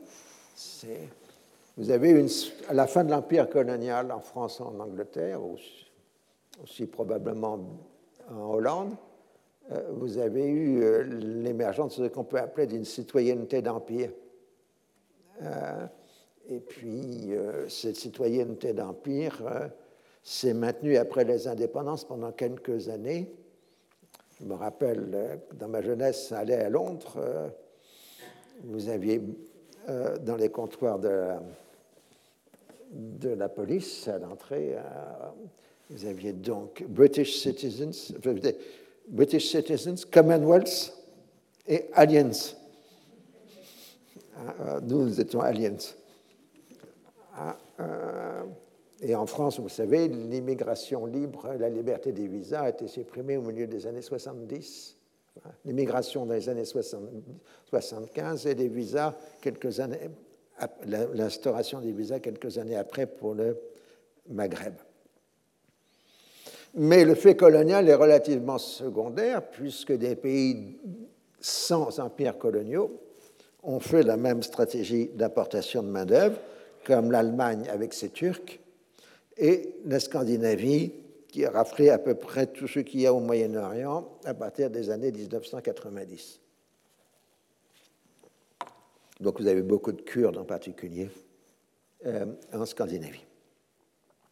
L'Europe centrale, dans toute l'histoire récente, s'est faite sur la base de la liquidation, des minorités lors des deux conflits mondiaux de second après-guerre. Euh, donc ils ont supprimé les Allemands, les Juifs, etc. Il ne restait plus de minorités en Europe centrale orientale que les Roms et les Hongrois. Euh, c'est justement le traité des minorités qui était censé les protéger en 1919. Euh, donc ces pays se refusent à toute immigration, y compris celle récente des réfugiés, au risque de se voir entrer dans un cycle d'effondrement démographique prêt à payer pour l'homogénéité ethnique au XXIe siècle. Alors pour la Pologne, c'est un peu plus compliqué parce que maintenant, ils font recours aux Ukrainiens. Alors à la fois, il y a une vieille histoire commune entre Polonais et Ukrainiens, mais il y a eu des flots de sang versés durant la Seconde Guerre mondiale et au-delà euh, entre Ukrainiens et Polonais. Les périodes 60-70 en Europe de l'Ouest ont été des périodes de grande production intellectuelle et artistique. Mais il n'est plus question du colonial. Les tiers-mondistes poursuivent avant tout la voie de la révolution mondiale. Les années 60-70, c'est un peu comme si l'empire colonial s'était dissous dans la culture de paix et dans la société de consommation. On avait la constatation morose d'un Raymond Aron un empire colonial conduit à une égalisation des conditions économiques, ce qui est infaisable, même en pleine phase d'expansion. Donc l'indépendance est inévitable. Dans un pays comme la France, la nouvelle génération partage l'expérience de la coopération. Des dizaines de milliers de jeunes Français se rendent dans l'ancien empire colonial, mais pas seulement, le but est de former des compétences destinées à les remplacer. moi, j'appartiens à la génération où, pour faire le service national, on avait pratiquement la possibilité d'aller un peu partout dans le monde. Et je n'ai pu en bénéficier. Mais après, ça s'est progressivement tari. Ça a été remplacé ensuite par les ONG spécialisées dans le développement. Mais il faut bien considérer qu'au début des années 70, il y avait probablement plus de Français expatriés dans l'ex-empire colonial qu'à l'époque coloniale elle-même.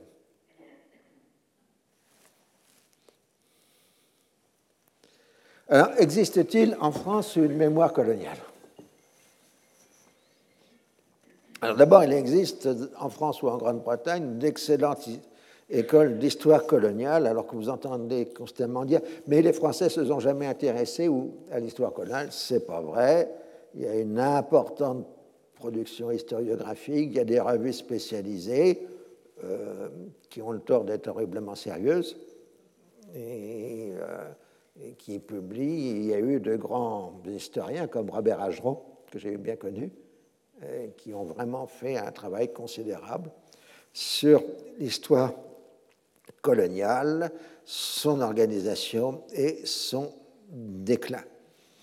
La grande innovation qui était la distinction faite entre les acteurs de terrain et les décideurs en métropole, ce qu'on appelait le parti colonial.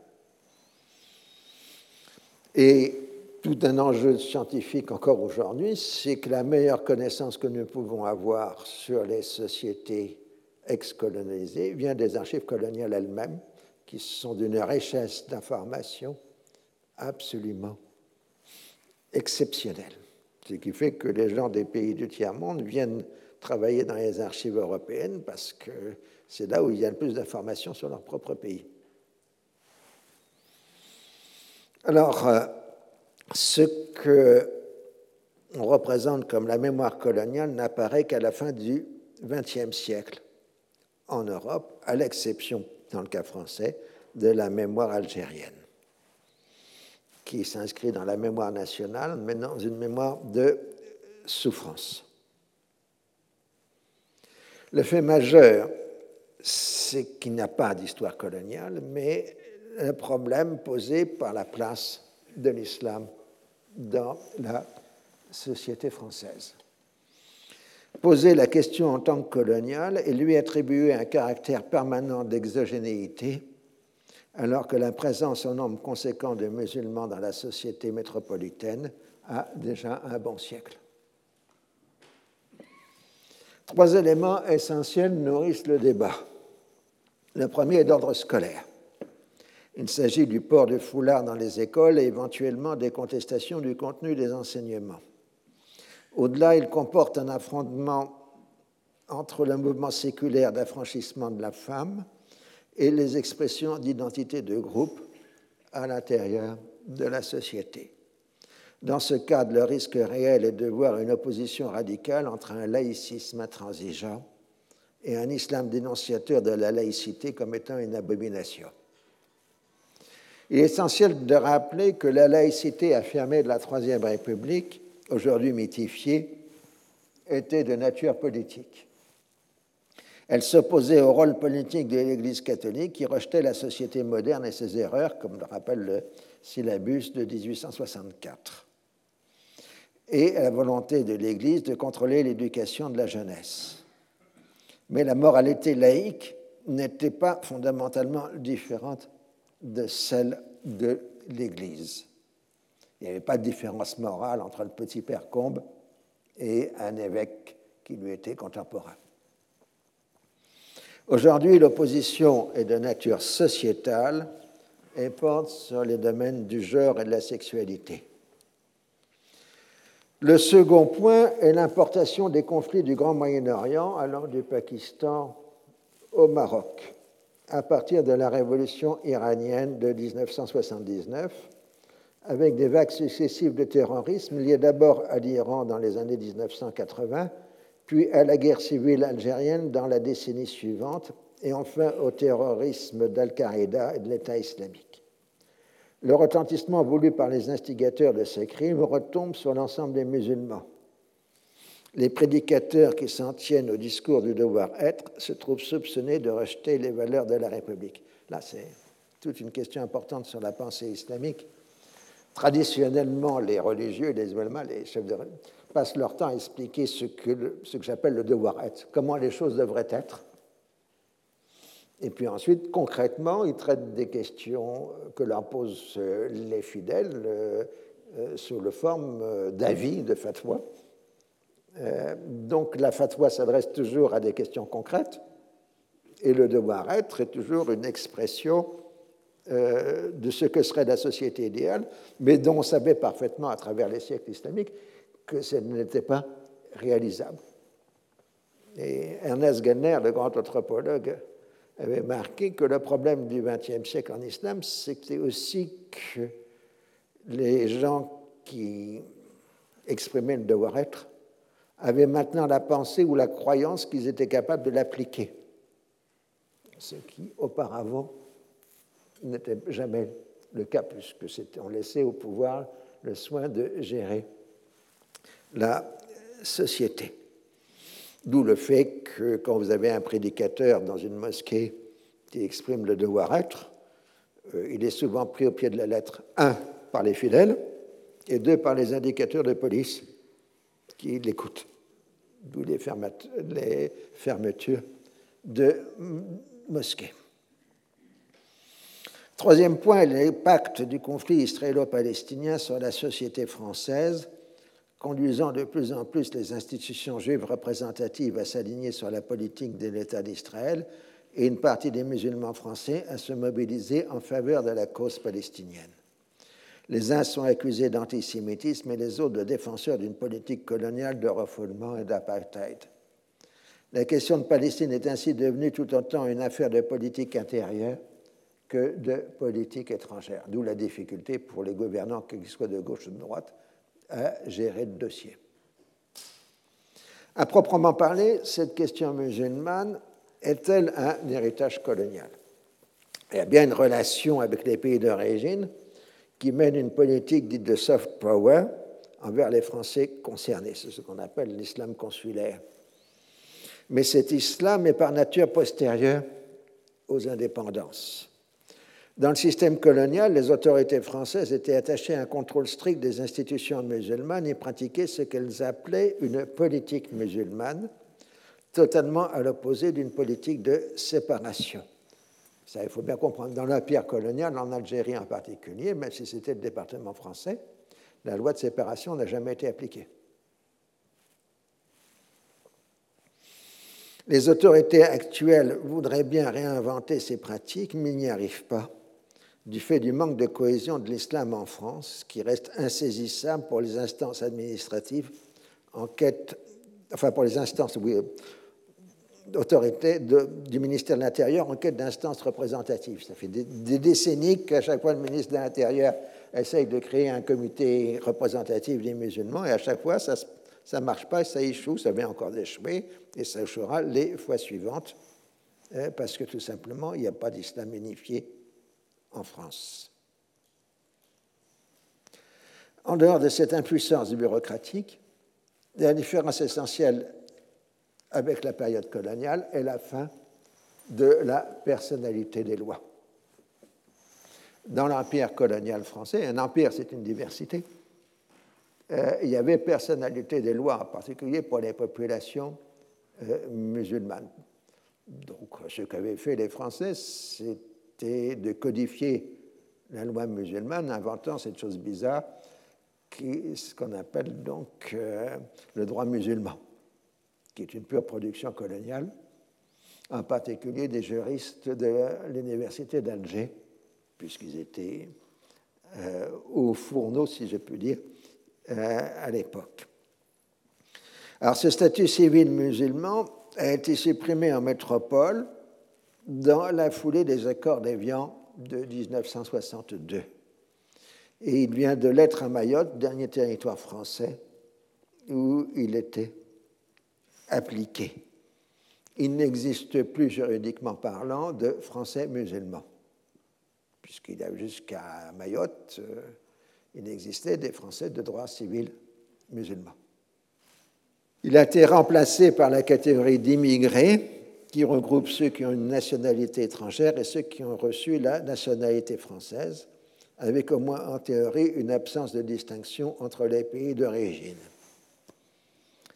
Donc, ce qui avait été la marque de séparation quasiment infranchissable à l'époque coloniale euh, est ainsi disparu sans faire de bruit, permettant ainsi l'intermariage qui numériquement maintenant a une importance relativement importante. Avec des modalités et des pratiques différentes, cette problématique se retrouve dans l'ensemble de l'Europe de l'Ouest, du Nord et maintenant du Sud. Ce qui est en jeu n'est pas un héritage colonial, mais la façon dont chacune des sociétés concernées se pense et cherche à s'organiser. Assimilationnisme à la française, multiculturalisme des pays protestants, proximité géographique et historique des pays de l'Europe du Sud, refus de toute diversité en Europe centrale et orientale. Là maintenant, nous allons passer aux origines des races. Les anciens Grecs se définissaient comme habitant le centre du monde, ce qui est tout à fait normal, puisque tout peuple pense qu'il habite au centre du monde. Euh, dans l'école communale républicaine de mon enfance, il était marqué que la France était au centre des terres habitées. Et on nous expliquait ça euh, à l'époque. On le croyait d'ailleurs. Euh, plus on s'éloigne du centre du monde, plus les êtres deviennent bizarres. Chez les Grecs, je parle. Hein. Il y avait bien entendu la distinction entre nous et les autres, les barbares. Les populations africaines non méditerranéennes étaient définies comme éthiopiennes, mais étaient assez mal connues. L'essentiel de l'univers grec allait de l'Atlantique à l'Inde, c'est-à-dire s'étendait d'ouest en est. Les esclaves pouvaient être grecs ou non grecs, bien que certains trouvaient préférable que soient tous d'origine barbare.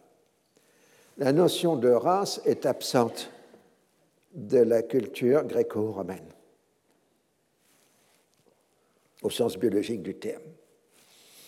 Il en est de même pour les Romains qui, au contraire, vont, pour le sens de l'histoire pour les Romains, c'est l'extension continue de la citoyenneté romaine à l'ensemble des hommes libres de l'Empire, ce qui aboutit au célèbre euh, édit de Caracalla de 212, qui fait que tous les hommes libres de l'Empire sont maintenant citoyens romains.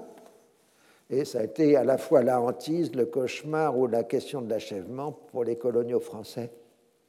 Hein, cet édit de Caracalla, euh, qui était euh, soit on se décolonise, soit on fait un édit de Caracalla, mais il n'y a pas d'autre solution à partir de la fin de la Seconde Guerre mondiale. Alors, dans ce millénaire d'histoire, on trouve des comparaisons entre les peuples qui peuvent être euh, dotés de qualités différentes. C'est une idiotie de ma part. Pardon. Euh, donc, euh, oui, on trouve des comparaisons entre les peuples qui peuvent se trouver dotés de qualités différentes, positives et négatives. Mais on trouve chez les Romains, par exemple, déjà l'apologie du bon barbare. Euh, pensez à Tacite, euh, un des textes les plus anticolonialistes de l'histoire, entre guillemets, c'est la vie d'Agricola chez Tacite, et pensez à la Germanie, euh, où il y a le mythe du bon barbare. Flavius Joseph, l'auteur juif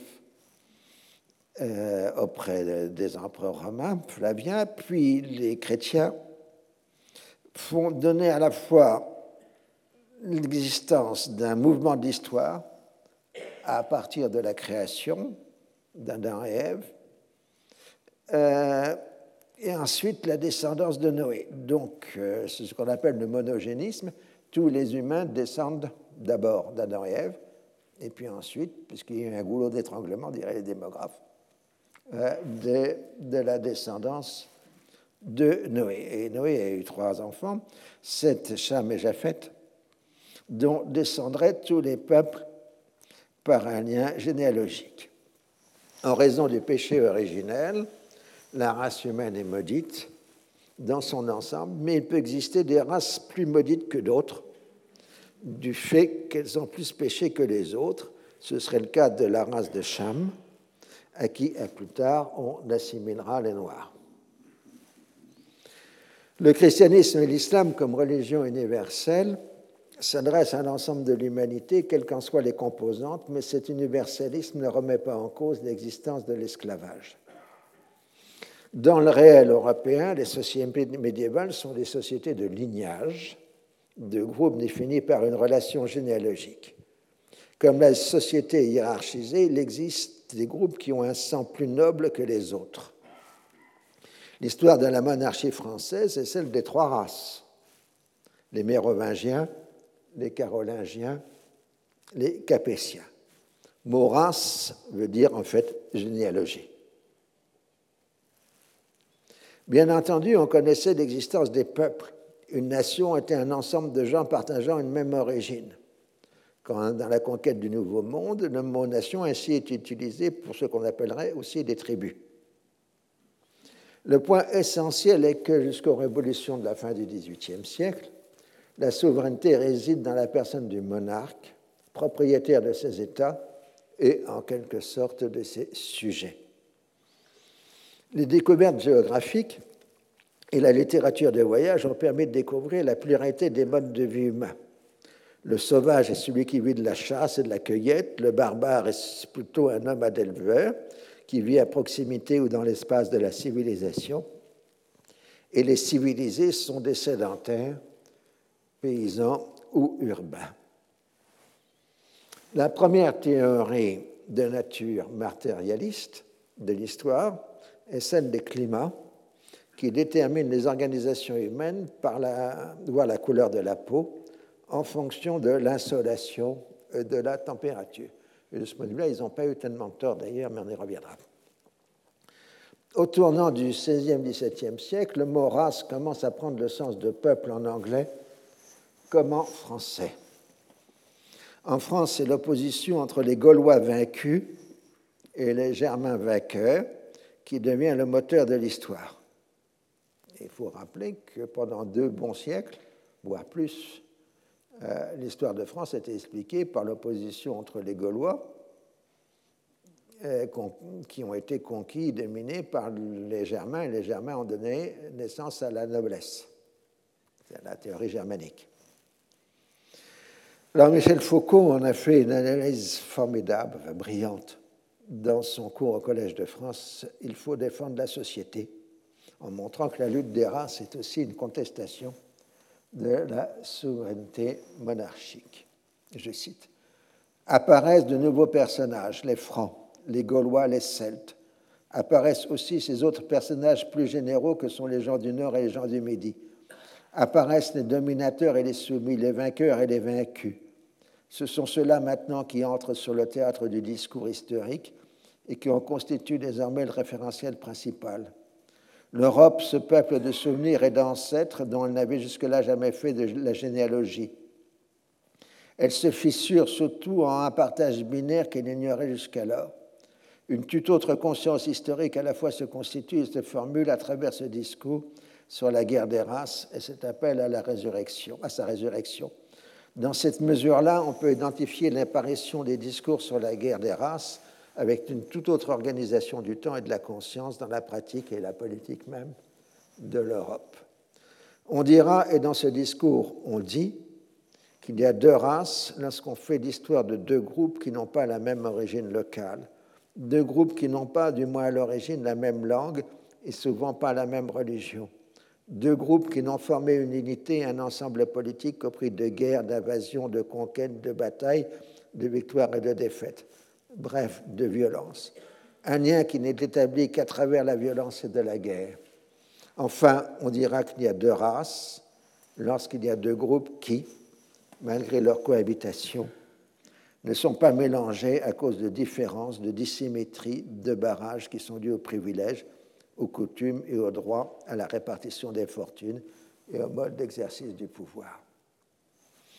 Cette magnifique définition de Foucault fonde l'idée de race sur le refus du mélange qui multiplie ce que nous appellerions aujourd'hui les discriminations. Au XVIIIe siècle commence la racialisation de l'Occident, selon les termes utilisés par plusieurs historiens. Vers 1700, là en France, quatre usages du mot race coexistent. Le premier, nous l'avons vu, c'est le généalogique et nobiliaire. Le second, le récit biblique des origines des nations. Le troisième, la littérature de voyage. Le quatrième, les pratiques d'élevage des animaux domestiques. Dans la littérature de voyage, race est généralement synonyme de peuple ou de nation les populations noires africaines ou américaines sont mentionnées sans avoir recours de façon systématique au terme de race. La noblesse, du fait qu'elle bénéficie de privilèges fiscaux, est soumise à un contrôle permanent de la part de l'État afin d'empêcher les usurpations. Il faut quatre quartiers de noblesse pour appartenir à la noblesse de race. La race noble se trouvait ainsi l'objet d'une vérification administrative permanente. Et encore, on trouvait que les Français était particulièrement laxiste. Pour la petite histoire, il faut rappeler que l'archevêché de Strasbourg était de droit germanique et qu'il fallait avoir une noblesse pure pour être euh, évêque de Strasbourg. Et la seule famille nobiliaire française qui correspondait aux qualités requises par le droit germanique était la famille de Rohan. Et donc c'est pour ça que les Rohan occupaient pendant jusqu'à la Révolution française le siège d'évêque de Strasbourg, parce qu'aucune autre famille de noblesse française n'avait une pureté de race euh, correspondant à ce qui était exigé par le droit allemand, enfin germanique. Sauvage et barbare se voient reconnaître la qualité d'être humain, d'où le fait pour les catholiques qui doivent être convertis à la vraie religion. En tant que vaincus, ils sont mis sous tutelle mais le métissage massif est la règle, ne serait-ce du fait de la surreprésentation masculine chez les nouveaux arrivants. Il en est de même pour l'esclavage des Noirs dans les colonies catholiques, ce qui conduit à l'émergence des libres de couleur, qui souvent eux-mêmes ont leurs propres esclaves. Donc il faut bien voir que, la différence entre catholiques et protestants euh, dans le Nouveau Monde. les catholiques ont massivement fait le métissage. D'abord, les conquistateurs, ils étaient que des hommes, hein, donc il fallait bien qu'ils prennent des femmes locales. Mais il y a eu une pratique généralisée. Il y a eu pensé dans le Canada français toute cette importante population de métis qui s'est constituée entre euh, les trappeurs français et les populations amérindiennes dans le centre du Canada euh, actuel. Tandis que les protestants anglo-saxons maintenaient au contraire la séparation. Alors, euh, de fait qu'il y a eu tout ce métissage colonial, euh, il y a eu dans les colonies des Caraïbes toute une gradation de la vie sociale en fonction des nuances de couleur et de peau. Aux quatre quartiers de noblesse de ce qu'on appellera plus tard en métropole, euh, non, dans ce qu'on appellera plus tard la métropole, pardon, correspond la proportion de saints noirs dans les colonies. Mulâtres, deux quartiers. Carteron, trois quartiers. Carteron, quatre quartiers. Ah, euh, si on prend la généalogie des Dumas, le général Dumas est un mulâtre, Alexandre Dumas père est un carteron et Alexandre Dumas fils est un octavon. Alors que dans, en États-Unis, une seule goutte de sang noir fait de vous un noir, même si vous êtes totalement blanc d'apparence. Le métissage et les libres de couleur montrent qu'il ne peut pas exister d'esclaves par nature en fonction de la couleur de la peau. Mais la société d'Ancien Régime est une société hiérarchique. Elle a voulu restreindre l'accès à un certain nombre de professions c'était surtout la volonté de l'administration de diviser la population coloniale en groupes antagonistes.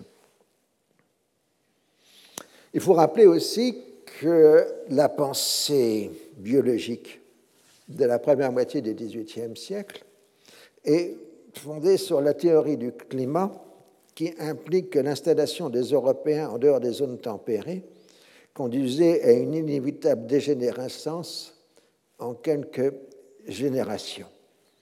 Cette vision des choses s'appuyait sur la réalité d'une forte surmortalité coloniale. Euh, le taux de mortalité des colons, euh, dès qu'ils allaient en zone tropicale, était absolument énorme. La question est alors posée de l'origine des couleurs de la peau dite noire, malédiction divine, influence du climat sur un certain nombre de générations, spécificité physiologique. À partir de 1750, en même temps que l'idée de progrès, s'impose celle de l'explication politique de la nature des sociétés. Ainsi, l'état de dégénérescence des Juifs d'Europe germanique et slave s'explique par l'oppression sociale qu'ils subissent. Vous voyez l'abbé Grégoire. Ils doivent être dans un même mouvement, être émancipés et être régénérés. Comme l'Orient est devenu un passé pour l'Europe, les Orientaux doivent être aussi régénérés et enfin, la régénération devient le mot d'ordre général de la Révolution française. La régénération a une double origine. La première religieuse signifie la naissance d'un homme nouveau par le sacrement du baptême, la seconde naturaliste est la restauration des droits naturels de l'homme et par là la suppression de sa dégénérescence les non-européens vont être soumis à une politique de régénération qui prend le nom de civilisation à la fin du XVIIIe siècle. L'explication politique du monde se heurte au mystère des personnalités ethniques. L'abandon de la référence religieuse conduit à une perspective que l'on qualifierait aujourd'hui de biologique de la race humaine et qui porte en elle l'éventualité de lui imposer des modifications. En fait, le racisme, tel qu'il apparaît à la seconde moitié du XVIIIe siècle, n'est que l'une de ces émergences de ce que Michel Foucault a réuni sous le nom de biopouvoir. Cette, je cite, cette série de phénomènes qui me paraît assez importante, à savoir l'ensemble des mécanismes par lesquels ce qui, dans l'espèce humaine, constitue des traits biologiques fondamentaux, va pouvoir entrer à l'intérieur d'une politique, d'une stratégie politique, d'une stratégie générale de pouvoir, autrement dit comment la société et les sociétés occidentales modernes, à partir du XVIIIe siècle, ont repris en compte le fait biologique que l'être humain constitue une espèce humaine.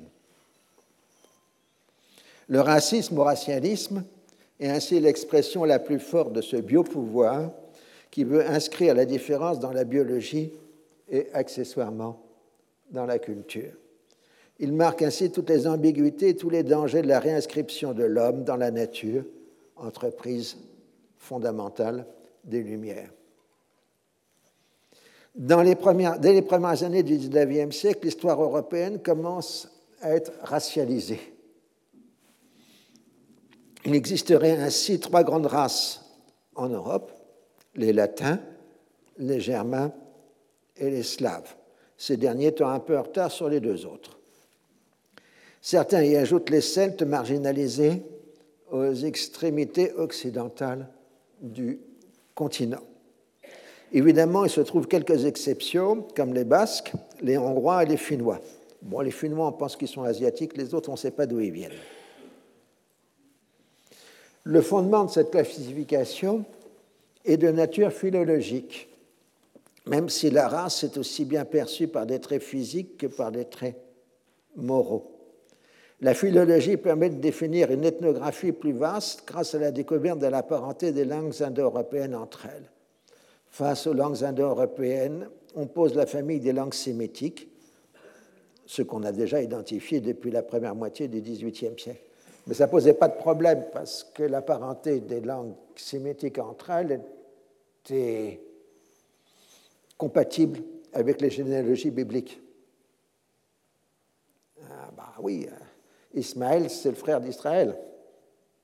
Donc euh, l'arabe est une langue parente euh, de l'hébreu. Ça ne posait pas de problème pour les gens du XVIIIe siècle.